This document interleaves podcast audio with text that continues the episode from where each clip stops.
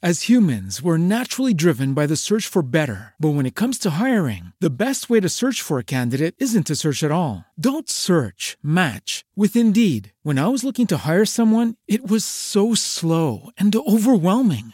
I wish I had used Indeed. If you need to hire, you need Indeed. Indeed is your matching and hiring platform with over 350 million global monthly visitors, according to Indeed data, and a matching engine that helps you find quality candidates fast. Ditch the busy work. Use Indeed for scheduling, screening, and messaging so you can connect with candidates faster. And Indeed doesn't just help you hire faster. 93% of employers agree Indeed delivers the highest quality matches compared to other job sites, according to a recent Indeed survey. And listeners of this show will get a $75 sponsored job credit to get your jobs more visibility at Indeed.com slash podcast. That's Indeed.com slash podcast. Terms and conditions apply.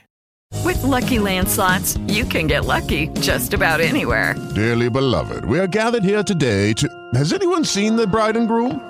Sorry, sorry, we're here. We were getting lucky in the limo and we lost track of time. No, Lucky Land Casino, with cash prizes that add up quicker than a guest registry. In that case, I pronounce you lucky.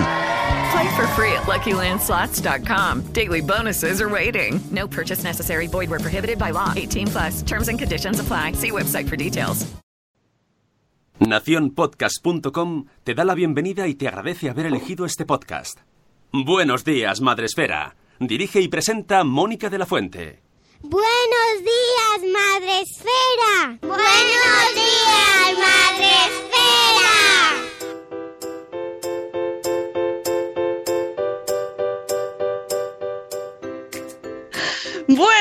Madre Esfera. Ese ukelele no ha sonado. No, no, claro que ha sonado, ha hecho la sintonía de Madre Esfera.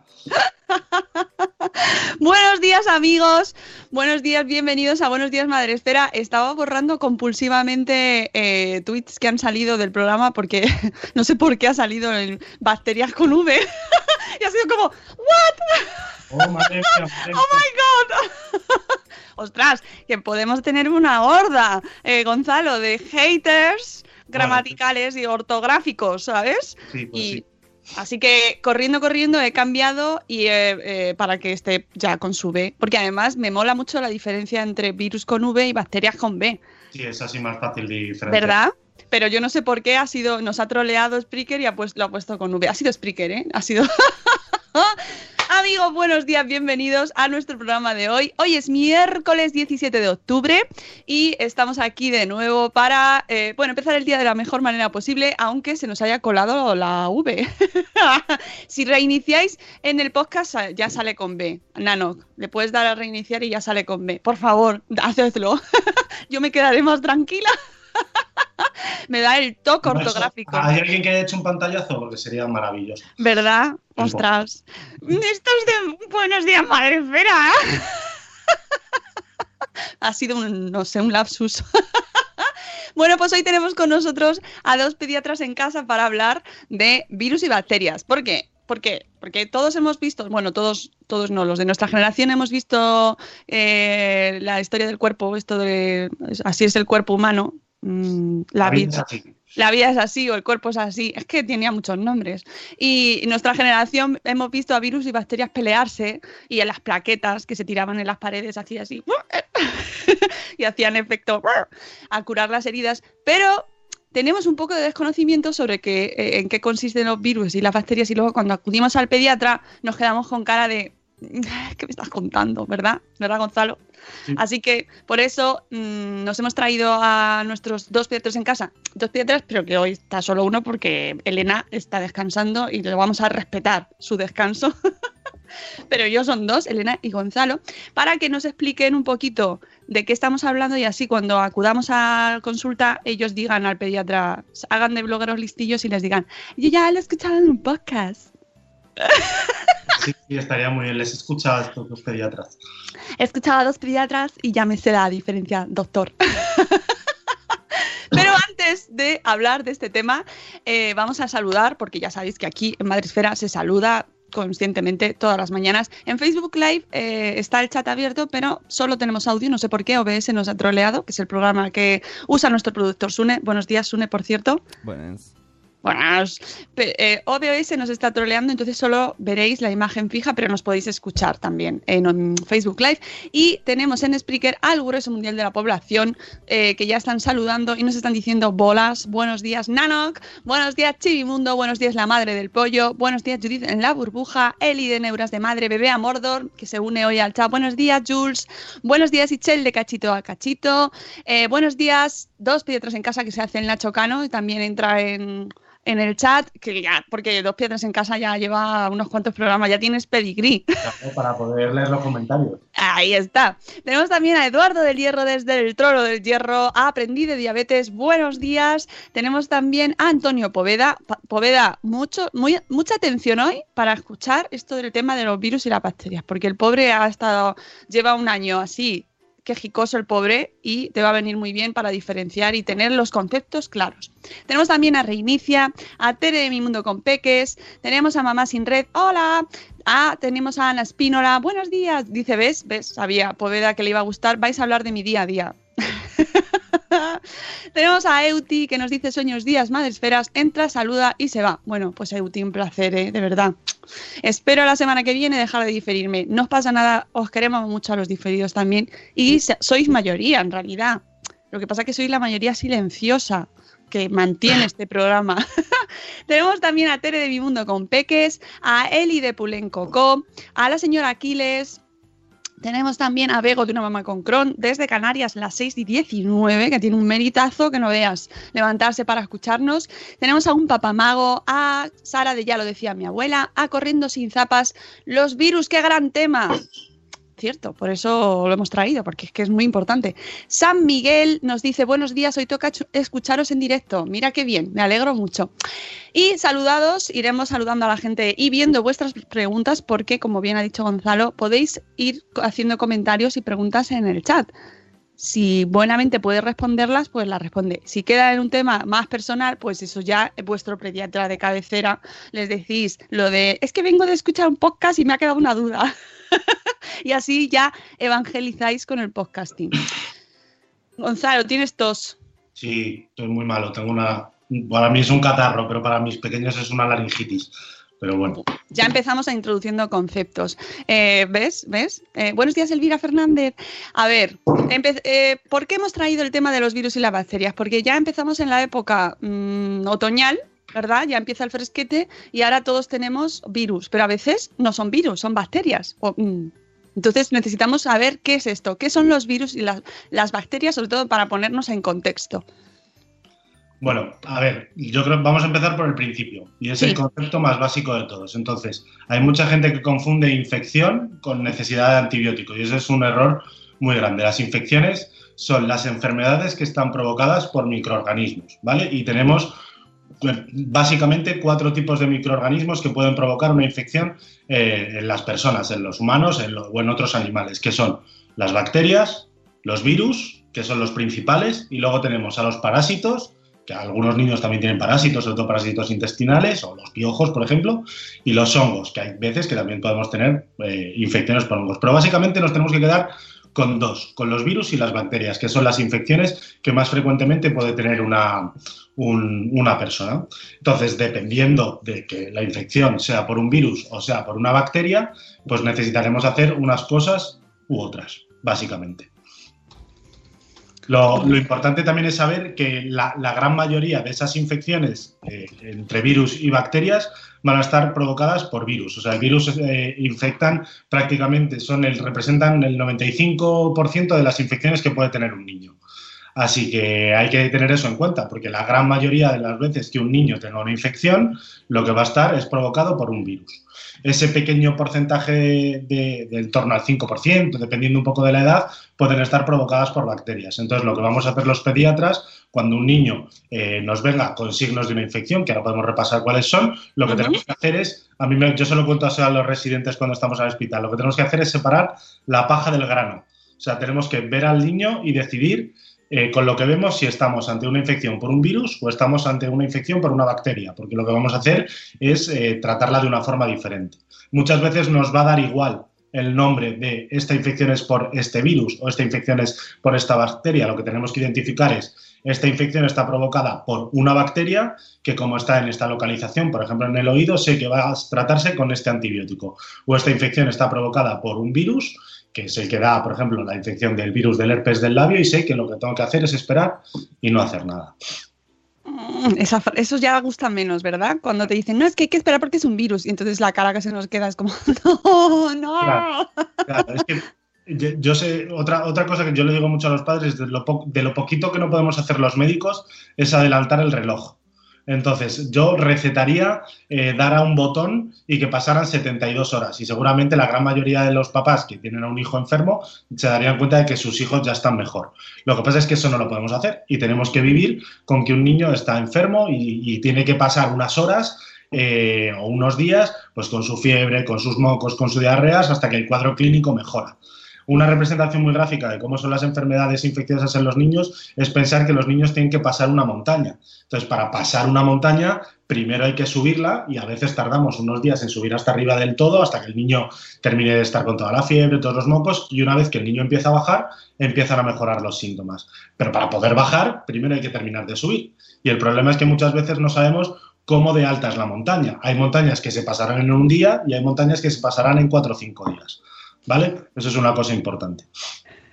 Me gusta mucho el ejemplo. Te veo dibujando en la consulta la montañita. Hay, montañas que se suben muy empinadas y, se bajan muy despacito, y luego hay montañas que se suben muy rápido y se bajan muy rápido. O sea que tampoco os extrañéis los papás que nos estéis escuchando con que haya niños que luego estén con tos 10 o 15 días, porque eso también entra dentro de lo normal. Vale, síntomas de las infecciones que nos has contado o nos has dicho antes que lo íbamos a ver, que es muy interesante para que ahora los que padres que estáis en casa, padres, madres, mm, ubiquéis un poco. El, síntoma principal de una infección siempre eh, va a ser la fiebre. La fiebre acompaña hasta el 70% de, las, de los síntomas de las infecciones por los niños. Además, es una de las cosas uno de los motivos de consulta por lo que nos suelen traer los papás, ¿no? O sea, es raro que venga un niño con, con, un catarro y que no tenga fiebre, porque normalmente es la fiebre lo que más asusta a los padres. Entonces, la fiebre es una de las cosas que más nos cuentan los padres como síntoma dentro de, los, de, las infecciones. Pero no hay que asociar que un niño tenga fiebre con que necesite un antibiótico o que esa fiebre esté provocada por una bacteria, porque las infecciones por virus también provocan fiebre. Porque ya os digo, el problema es que tanto las infecciones por virus como las infecciones por bacterias muchas veces solapan los síntomas. Es decir, síntomas, podemos ver los mismos síntomas en infecciones por virus que en infecciones por bacterias. Entonces, la evolución o la exploración física va a ser lo que nos haga a los médicos decidir si vuestro hijo le metemos en el cajón de las infecciones por virus o en ese cajón mucho más pequeñito de las infecciones por bacterias.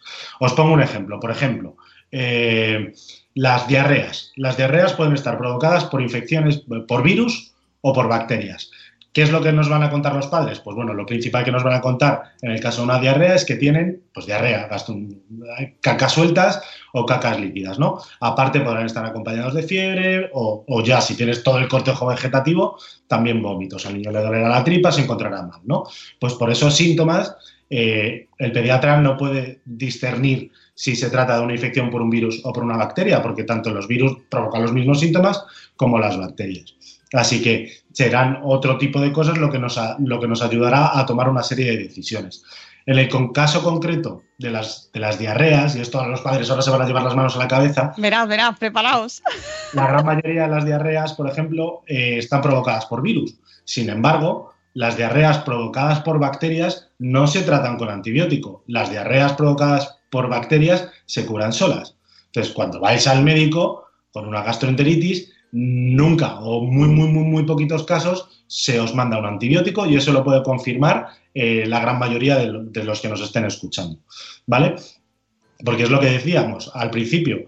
Eh, dependiendo de si la infección estará provocada por un virus o por una bacteria, tendremos que hacer unas cosas u otras. Entonces, cuando un médico te diagnostica una infección por un virus, ¿qué es lo normal? Pues tener paciencia y tratar los síntomas, que los síntomas normalmente van a ser, pues para la fiebre damos un antitérmico, que si le duele la cabeza al niño, pues el mismo antitérmico le sirve para que no le duela la cabeza. O sea, un tratamiento sintomático que haga durante esos dos, tres, cuatro días que dura la infección, eh, el niño se encuentre mejor. ¿vale?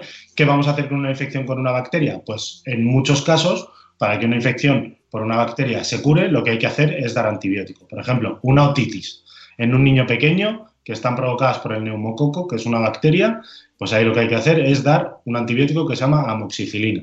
En el caso de una infección de la garganta por estreptococo, eso la gente lo conoce porque en las urgencias se hacen los test rápidos para ver, David, vamos a hacerle la prueba a ver si es virus o bacteria, pues ahí si da positivo, lo que hay que hacer es tratarlo con penicilina, ¿vale? Que es el antibiótico que trata las infecciones de la garganta.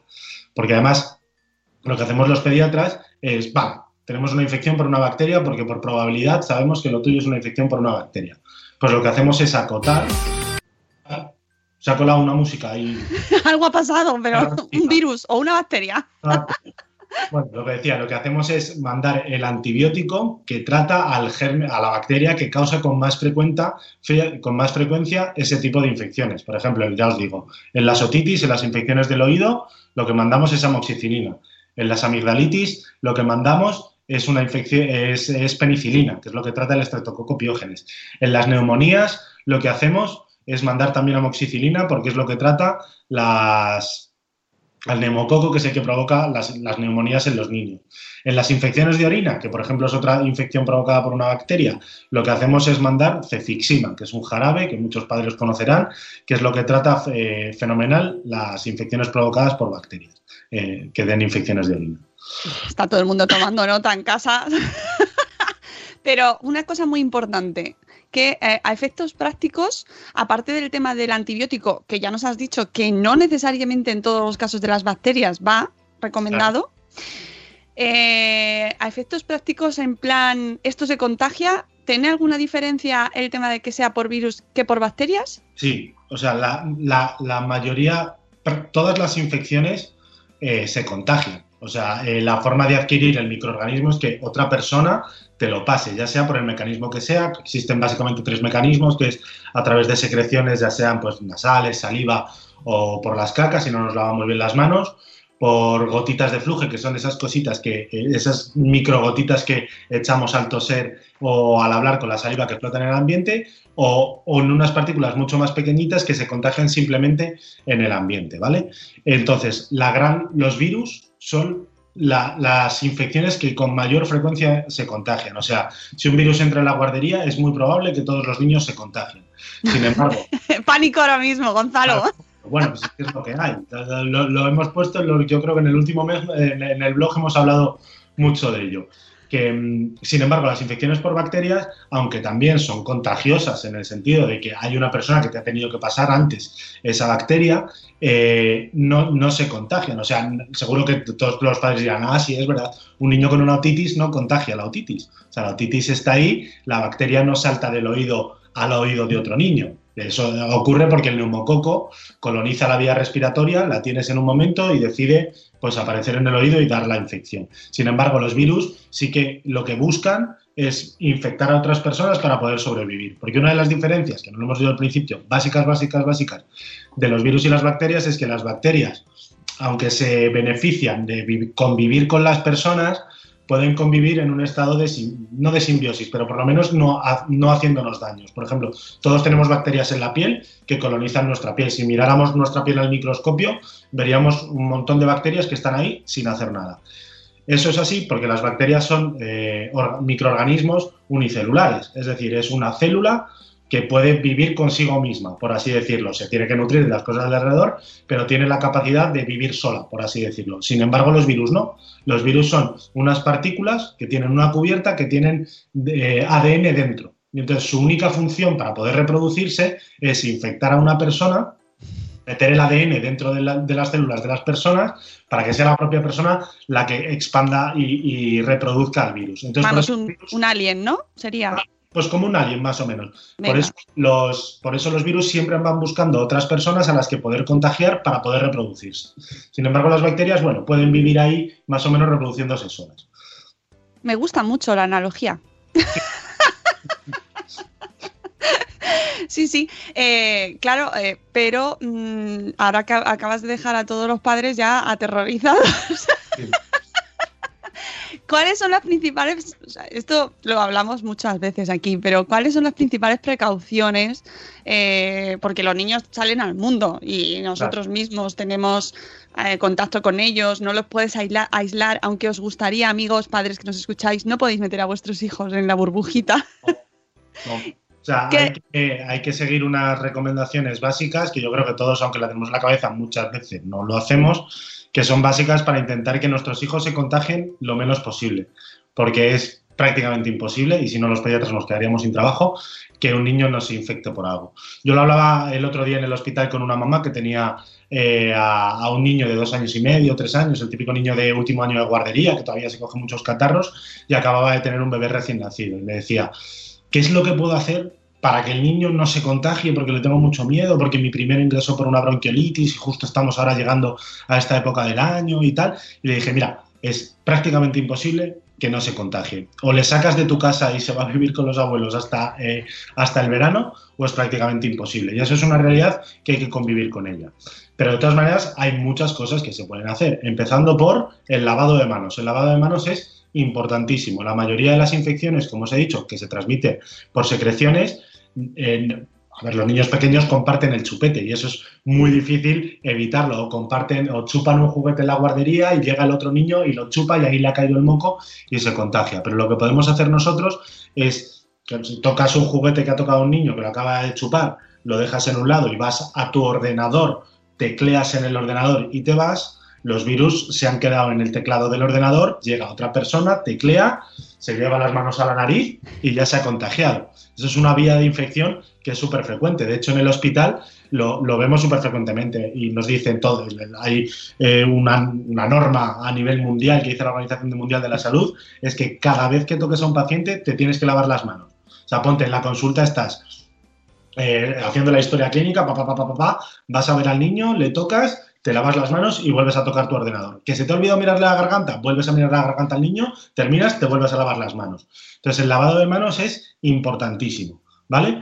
De todas maneras, que ahora estará diciendo la gente, bueno, vale, sí, el lavado de manos, fenomenal, el lavado de manos. Otra cosa muy importante por las secreciones, no sé si la gente si luego estará en YouTube, cuando tosáis, no os tapéis la mano con la, no os tapéis la boca con la mano, porque como luego no te laves la mano y toques el picaporte de una puerta, ahí ya has dejado al virus. Lo que tenéis que hacer es taparos con el codo, porque el codo no vas abriendo puertas con el codo ni tecleas con el ordenador. Entonces es muy importante para evitar infecciones y si se lo decís a vuestros hijos desde pequeños lo hacen, es que en vez de que se, todo el mundo ves por la calle que dice, ay, no, no, no tosas, ponte la mano delante. Y yo, no, que se pongan el codo, que se pongan el codo. Porque es mucho, eso previene mucho también las infecciones.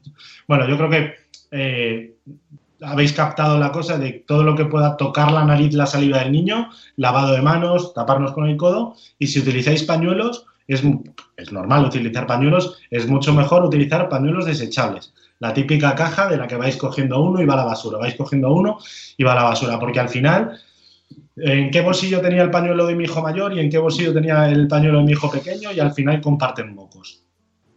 Que será inevitable, pero si intentamos que sea lo menos posible, mucho mejor. También podemos tener por casa eh, las típicas soluciones de, alcohol para frotarnos las manos. Yo eso, por ejemplo, se lo digo mucho a los papás que acaban de tener un hijo, que también van a recibir visitas en casa, aunque sean de personas mayores, que no están muy enfermas, eh, o que no te dicen que, están enfermas, les digo que la tengan tres o cuatro por casa y que cada vez que entre alguien en la casa que vaya a tocar al bebé, que aparte que no es imprescindible tocar a un recién nacido, que se laven las manos con el alcohol para intentar eh, infectarles lo menos posible.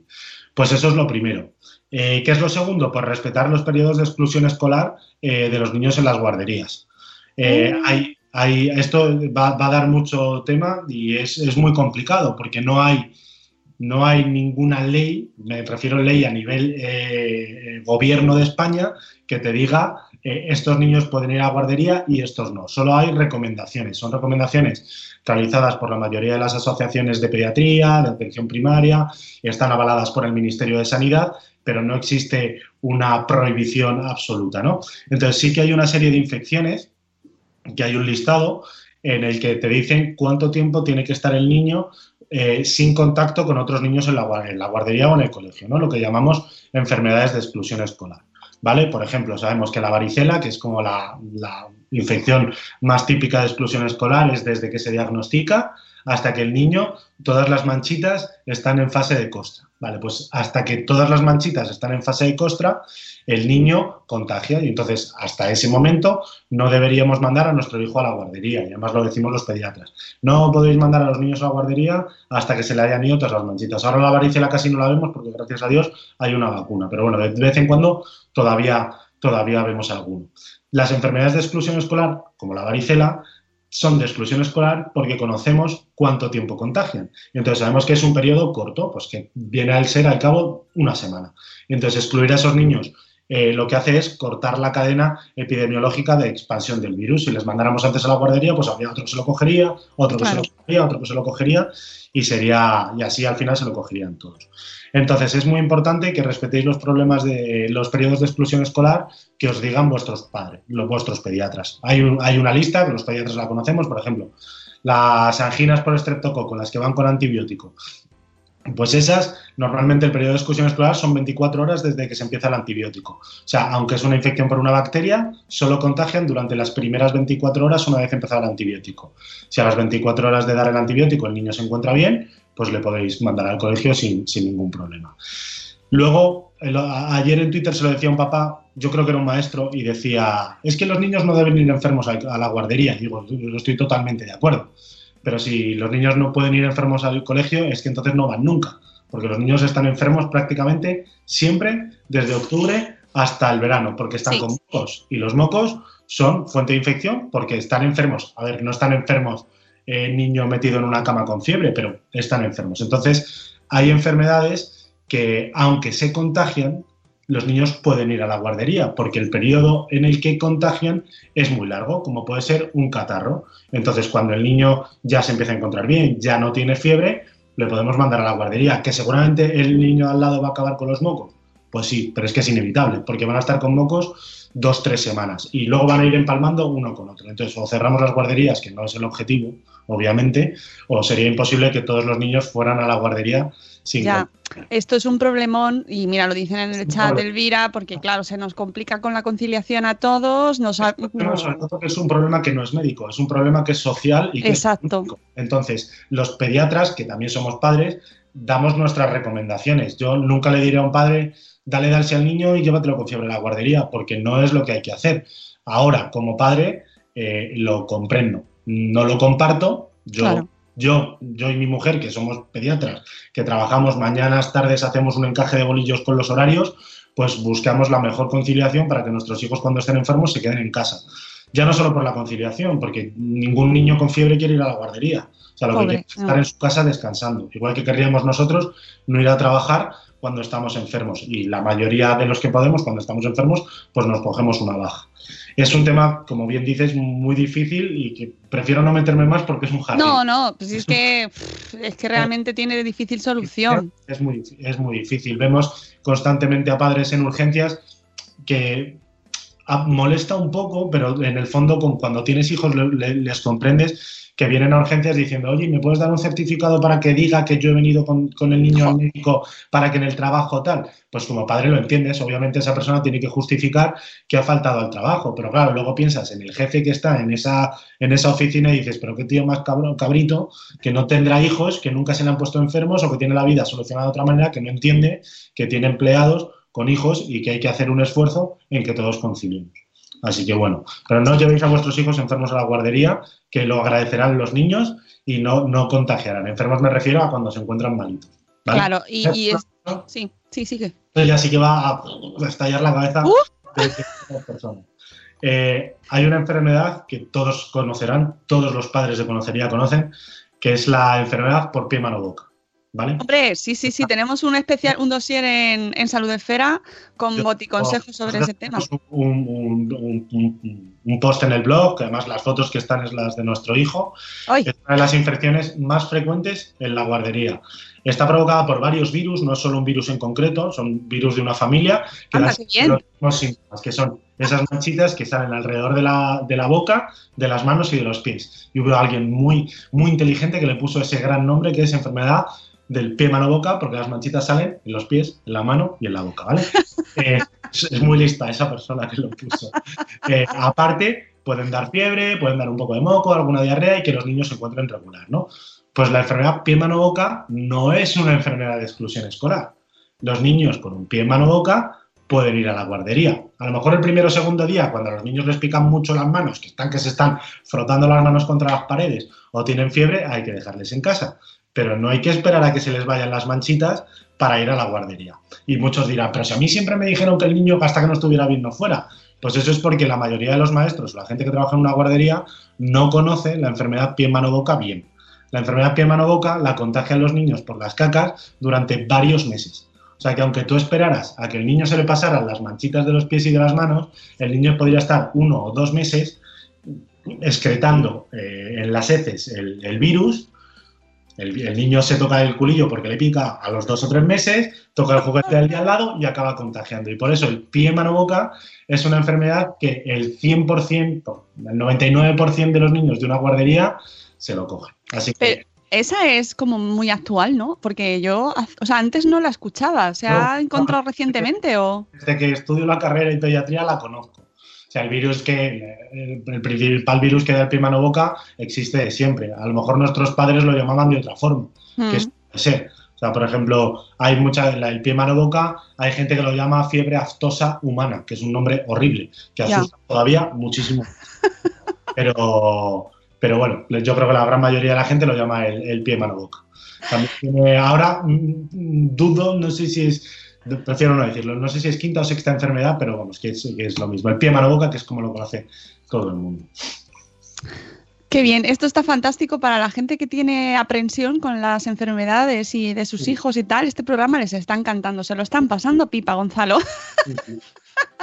Pero bueno, hay que dar un mensaje de tranquilidad. Y además una cosa muy importante, muy importante, que hay que vacunar. ¿Para que Mira, ese es otro consejo que yo no he dicho para evitar que nuestros hijos se enfermen en las guarderías y se contagien.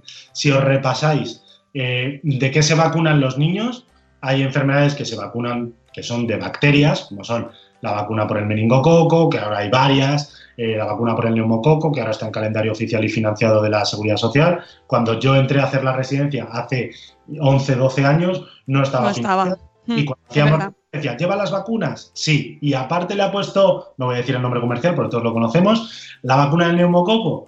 Pues sí o no. Pero ahora todo el mundo está vacunado. Pues hay enfermedades por el meningococo, el neumococo, la polio, que es otra enfermedad por, por, bacterias, el hemófilus, que también es otra enfermedad por bacterias, que se vacuna. Y luego, muchas enfermedades por virus son vacunables. Por ejemplo, la varicela, el rotavirus, que es el virus que más frecuentemente provoca diarrea que genera ingresos. El rotavirus en España, ahora hablamos un poquito de él, es, importante porque genera mucha patología. Eh, ¿Qué otras enfermedades por, virus se pueden vacunar? el sarampión, súper importante, eh, la parotiditis, las paperas, eh, a ver, que no se me vaya la rubeola y yo creo que no se me escapa ninguna más. Por el virus del papiloma de las niñas, las niñas y también los varones. También los niños. Uno o dos años eh, se va a vacunar a los varones del papiloma porque somos los transmisores muchas veces. Exactamente.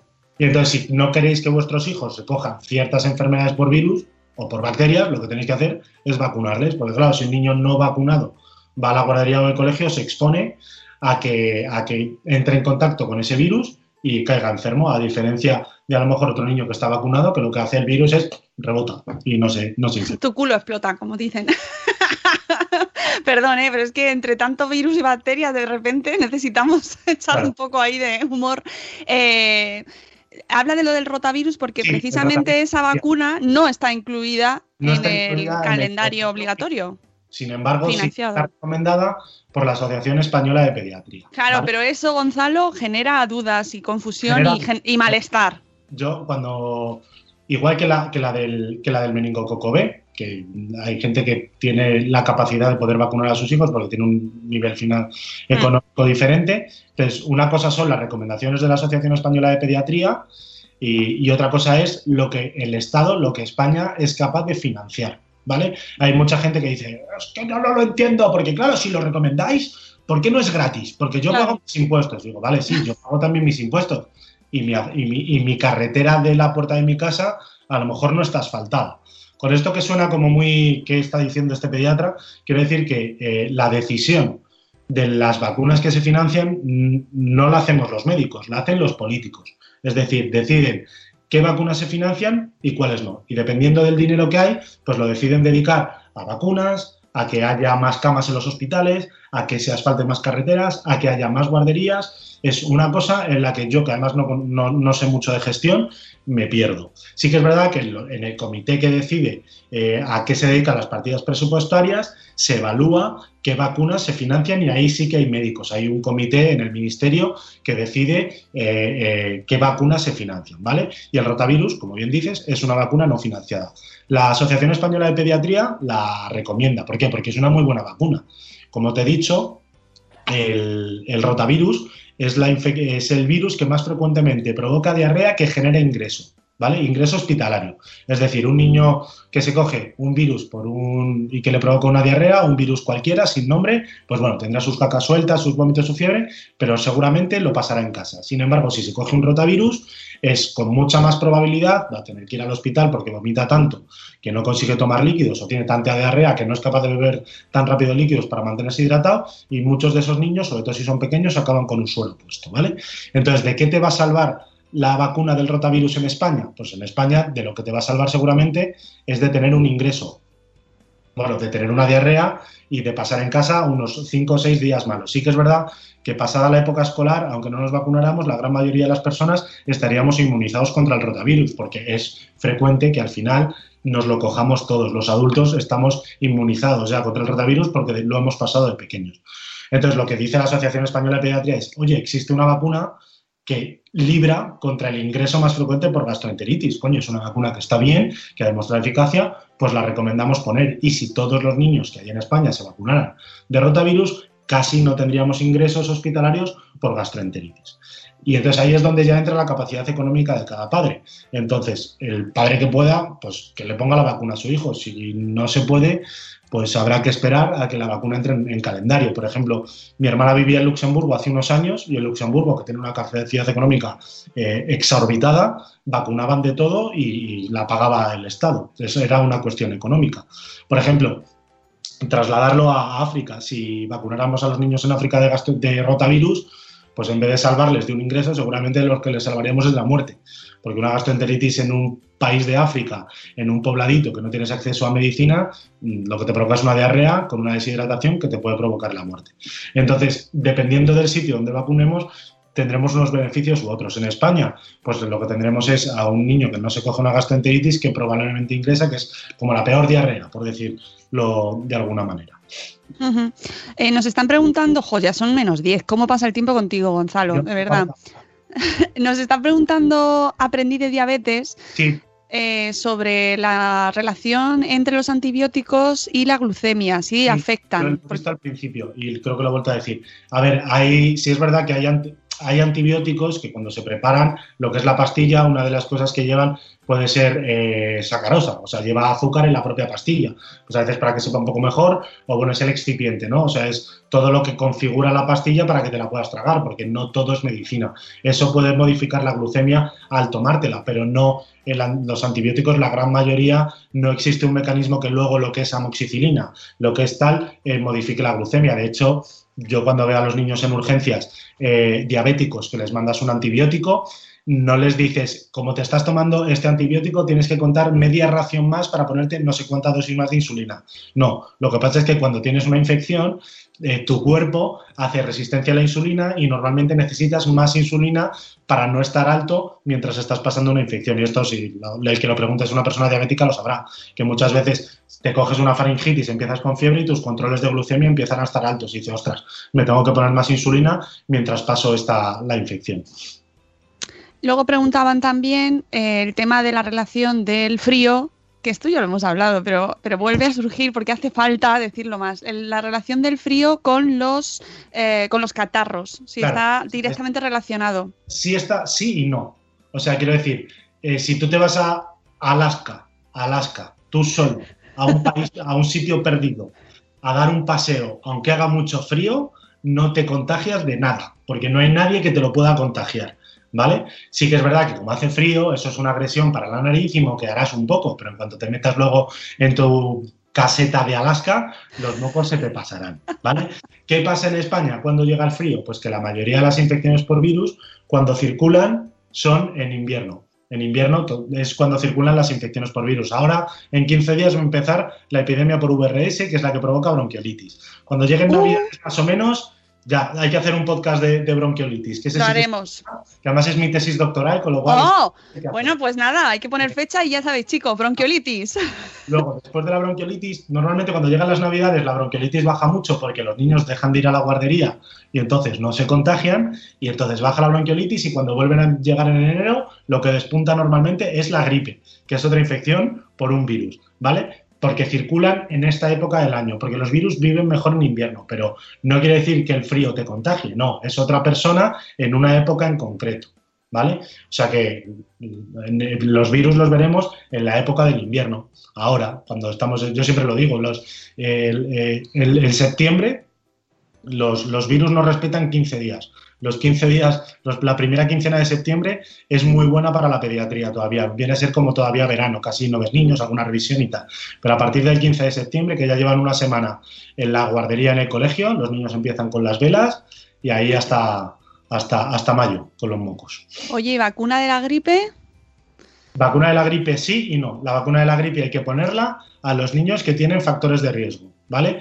Hay una lista que vuestro pediatra la conoce, niños con asma, niños con enfermedades del corazón, niños con enfermedades neurológicas, en las que si te cogieras esa infección por gripe, eh, es más probable que pases una gripe peor, una gripe grave, una gripe que necesite ingreso, una gripe que se complique. Entonces, en esos niños se recomienda la vacuna de la gripe. Las campañas de vacunación de la gripe van a empezar ya. En Madrid creo que todavía no ha salido, pero en alguna comunidad autónoma ya ha empezado. Entonces lo digo ya, como un poco así como inquisitivo y rápido, porque los niños por debajo de 9 años que tienen esos factores de riesgo que nunca se han vacunado, hay que poner dos dosis de vacuna de la gripe.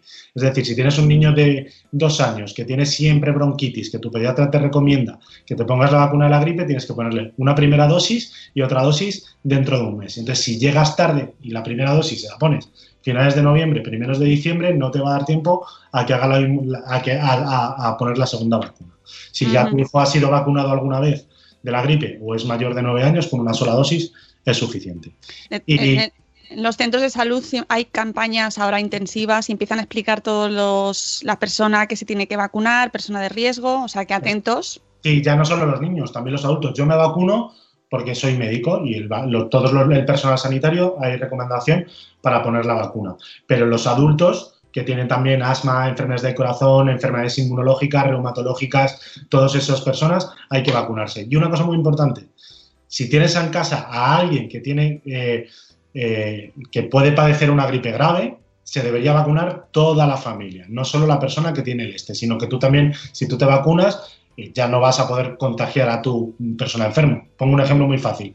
Eh, si por desgracia tienes un hijo con cáncer, tienes un hijo con leucemia, como padre te tienes que vacunar, porque no puedes permitirte el lujo de cogerte la gripe y contagiársela a tu hijo con cáncer, porque si tiene una gripe, un niño con una leucemia, va a tener una gripe muy grave. Así que todas las personas que tengan niños con factores de riesgo para tener eh, infecciones por gripe grave, nos debemos de vacunar. Y otro, gru- eh, otro grupo que no se me olvide son las embarazadas. Las embarazadas están dentro del cajón de las personas que pueden tener una gripe grave. Así que si hay alguien que nos está escuchando que está embarazada, ahora que viene la campaña de gripe, hay que vacunarse de la, de la gripe.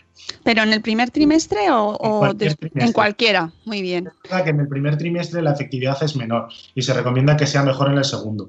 Pero lo que dice la recomendación es eh, vacunar de la gripe a las embarazadas cuando ocurra la, la campaña de vacunación en cualquier trimestre del embarazo. Pues si te toca, si justo ahora estás en el primer trimestre, te vas a vacunar ahora, porque vas a estar en el segundo trimestre cuando, Cuando puede. la gripe, Oye, está la gente muy eh, ahí debatiendo mucho sobre el tema de ir descalzos, de si provoca eh, enfriamiento, o sea, catarro, ir descalzo. No, lo mismo digo, si tú te vas a pasar a una casa en la que no hay ningún virus circulando descalzo, no te contagias de nada.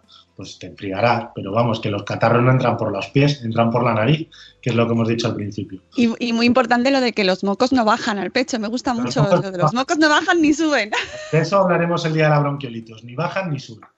Porque eso es un concepto que a veces, yo siempre lo digo, es como lo de alternar, que los pediatras lo explicamos mal, lo hemos puesto un nombre, no, es que ya, ya está en el pecho, entonces da la sensación de que el moco gotea por, por la garganta y baja, Sí. no, no es así. Entonces eso ya, ya lo explicaremos. Tenemos una entrevista con Fernando Fabiani, que si no lo has oído Gonzalo, Sí, te sí, la claro. recomiendo porque es maravilloso, Fernando, y lo explica muy bien con lo del ascensor. La, lo moco, el catarro no es un ascensor.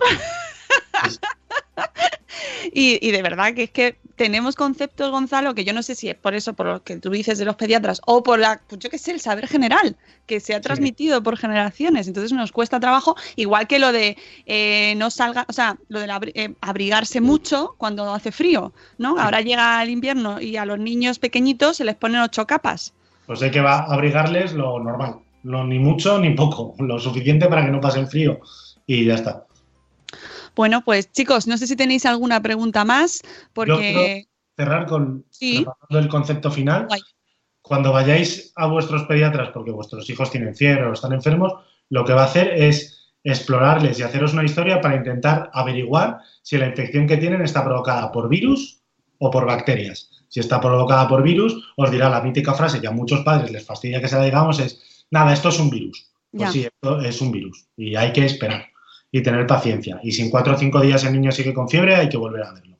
En ese caso, lo que hay que hacer es tomar un tratamiento sintomático para que el niño se encuentre mejor mientras lo pasa. En el caso de que sea una infección por una bacteria, pues lo, lo- lo- lo habitual es que diga, es una infección provocada por una bacteria del pulmón, que es una neumonía, le ponen nombre a la enfermedad que tiene y hay que tomar este antibiótico. Es una enfermedad por una bacteria de la garganta, es una faringitis por estreptococo y lo que hay que hacer es darle este antibiótico.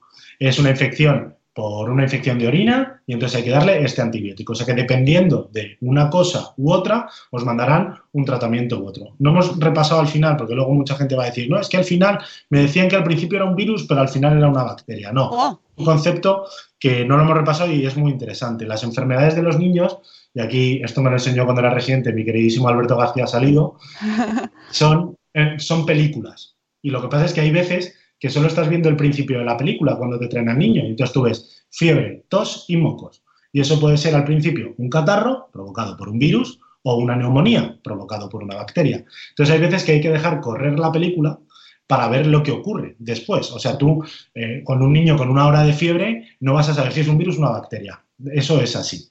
Entonces, a veces hay que dejar pasar 24, 48 horas para que hagan foco, como decimos muchas veces los pediatras, para ver si no es un virus y es otra cosa. Y entonces, por eso la revisión de los niños, que no se les termina de ir la fiebre, es muy importante, porque esa fiebre, tos y mocos, que parecía un catarro al principio, a los dos o tres días le vuelves a auscultar, ya oyes ruidos en el pecho y dices, ah, es una neumonía. No es que, no es que es un catarro que se ha convertido en una neumonía, no, era una neumonía desde el principio que todavía no hacía ruidos en el pecho. Y entonces por eso hay que dejar correr la película para ver si esa película, que al principio parecía una película de una comedia, al final acaba siendo una película de terror. O al revés, piensas que es una película horrible y al final, ah, no, pues mira, al final han sido unas manchitas y es un virus. Lo de la película de terror nos va a dejar a todos fenomenal. Oye, vamos a terminar con una canción que tenemos, eh, la última propuesta que tenemos para la canción de las 8. Gonzalo, no hemos recibido tu propuesta con ukelele. Mm. Yo toco, yo toco la guitarra y el año pasado me regalaron un ukelele que está aquí y lo toco, como lo toque, vamos, yo, yo es que no sé ni si está afinado. Pues tenemos canción, tenemos canción. Yo lo que necesitaría es saberme las notas de la, de la cabecera de Madresfera. Ah, bueno, luego te lo paso. Pues, si se supieran los acordes, lo traslado al ukelele, pero claro. La, de- la idea, la idea es que nos mandase la gente eh, canciones para despertar a los niños a ahora mismo, a las 8. Así que vamos a poner una que nos han mandado, la última que nos han mandado y que podréis votar ya en el blog. Tenemos el concurso puesto para votar, que no está la de Gonzalo porque no nos la ha mandado, pero puede mandarla todavía si quieres y ya la iremos poniendo. Claro, fenomenal. Vamos con una canción que, si no me equivoco, es de Papá Montessori. Buenos días. No, esa no es. Sure. Eh, Sune no ha hoy en todo el día. vale, creo que se De pusieron. hecho, tiene el logo puesto y yo no, ni le veo. Eh, Está repetida. ¿eh? ¡Ah, está dos veces! Pues nada, mañana la escucharemos. Está dos veces Judith. Bueno, pues nada, mañana escucharemos la canción de mi papá Montessori, papá Montessori, y podéis votar ya las canciones que tenemos en el blog eh, para decidir cuál es la canción que elegiremos, tenemos, tenemos grandes contendientes, Gonzalo, ¿eh? Tenemos un tiro, riro, por ahí eh, tremendo, ¿eh? Una letra. ¿Cuándo vais a cerrar el concurso? Eh, se cerró el 31 de octubre. Hoy no, el, 15, el 15. Yo, yo, concurso eh, fuera de concurso. Venga, pero si queréis mandarnos más, aunque ya estén fuera de concurso, también nos las podéis mandar y las ponemos. Un vídeo, un audio con el ukelele cantando una canción para que se despierten los niños. Me parece muy bien porque es que estoy a mil cosas. No pasa nada, estamos todos igual. Y también podéis eh, mandarnos, que hace mucho que no recibimos ningún, esto me enfada muchísimo que eso es una cosa que hace mucho que no nos... Debe ser que nos enfadáis. Eso está bien, también os lo digo, pero podéis mandarnos, esto me enfada muchísimo, que son los audios en los que la gente se queja. que nos hace mucha gracia. Los indignados. sí. Pero muchas gracias, ¿eh? Buenos días. sí, y me ha gustado mucho el programa, pero voy a decir una cosa. los virus y las bacterias Amigos, hay que tomárselo con humor y llevar estos virus y bacterias eh, con humor también, porque la película de terror a veces también tiene giros mm, humorísticos. Esto es así. Muchas gracias, Gonzalo. Nos quedamos. Eh, mira, te tomo la palabra para ese programa de bronquiolitis que haremos, porque sé, sé, sé que mucha gente lo sufre, lo padece, así que va a venir fenomenal y, va a hacer mucha, mucho bien a la gente. Así que muchas gracias, Gonzalo. Saluda a Elena de nuestra parte. Nada y eh, nos escucharemos pronto. Y amigos, nosotros nos escuchamos mañana, jueves. Recordad que podéis mandarnos vuestras propuestas. Gonzalo, tú también puedes mandarnos tu propuesta para Casas con Historia, para remodelar. tenemos una habitación ahí que no sé si la vamos a mandar. ¿Eh? Pues, ¿y qué te hace una consulta eh, privada en tu, en tu casa? Que te la deja FETEN estáis a tiempo hasta el 31 de octubre, eso sí, para mandarnos vuestra propuesta y participar en esa promoción maravillosa para mm, cambiar una habitación de vuestra casa, pero no cambiar, mm, hacer milagros, porque va a venir un equipo de decoradores a vuestra casa y os la va a dejar que, bueno, que vais a entrar y no vais a pensar que es vuestra. Así que ya sabéis, no mm, perdáis esta oportunidad. Y nos vemos, nos escuchamos mañana 7 y cuarto. Uy, qué tos, Gonzalo, qué tos. Estoy fatal, estoy fatal. Estamos preocupados. Amigos, os queremos mucho. Hasta luego, hasta mañana. Adiós, Mariano, adiós. Adiós. Hasta mañana.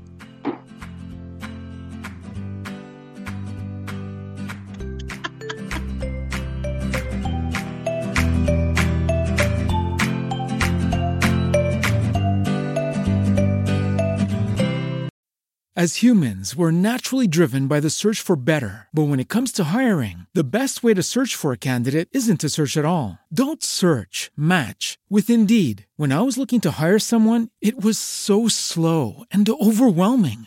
I wish I had used Indeed. If you need to hire, you need Indeed. Indeed is your matching and hiring platform with over 350 million global monthly visitors, according to Indeed data, and a matching engine that helps you find quality candidates fast. Ditch the busy work. Use Indeed for scheduling, screening, and messaging so you can connect with candidates faster. And Indeed doesn't just help you hire faster. 93% of employers agree Indeed delivers the highest quality matches compared to other job sites, according to a recent Indeed survey. And listeners of this show will get a $75 sponsored job credit to get your jobs more visibility at Indeed.com slash podcast. That's Indeed.com slash podcast. Terms and conditions apply.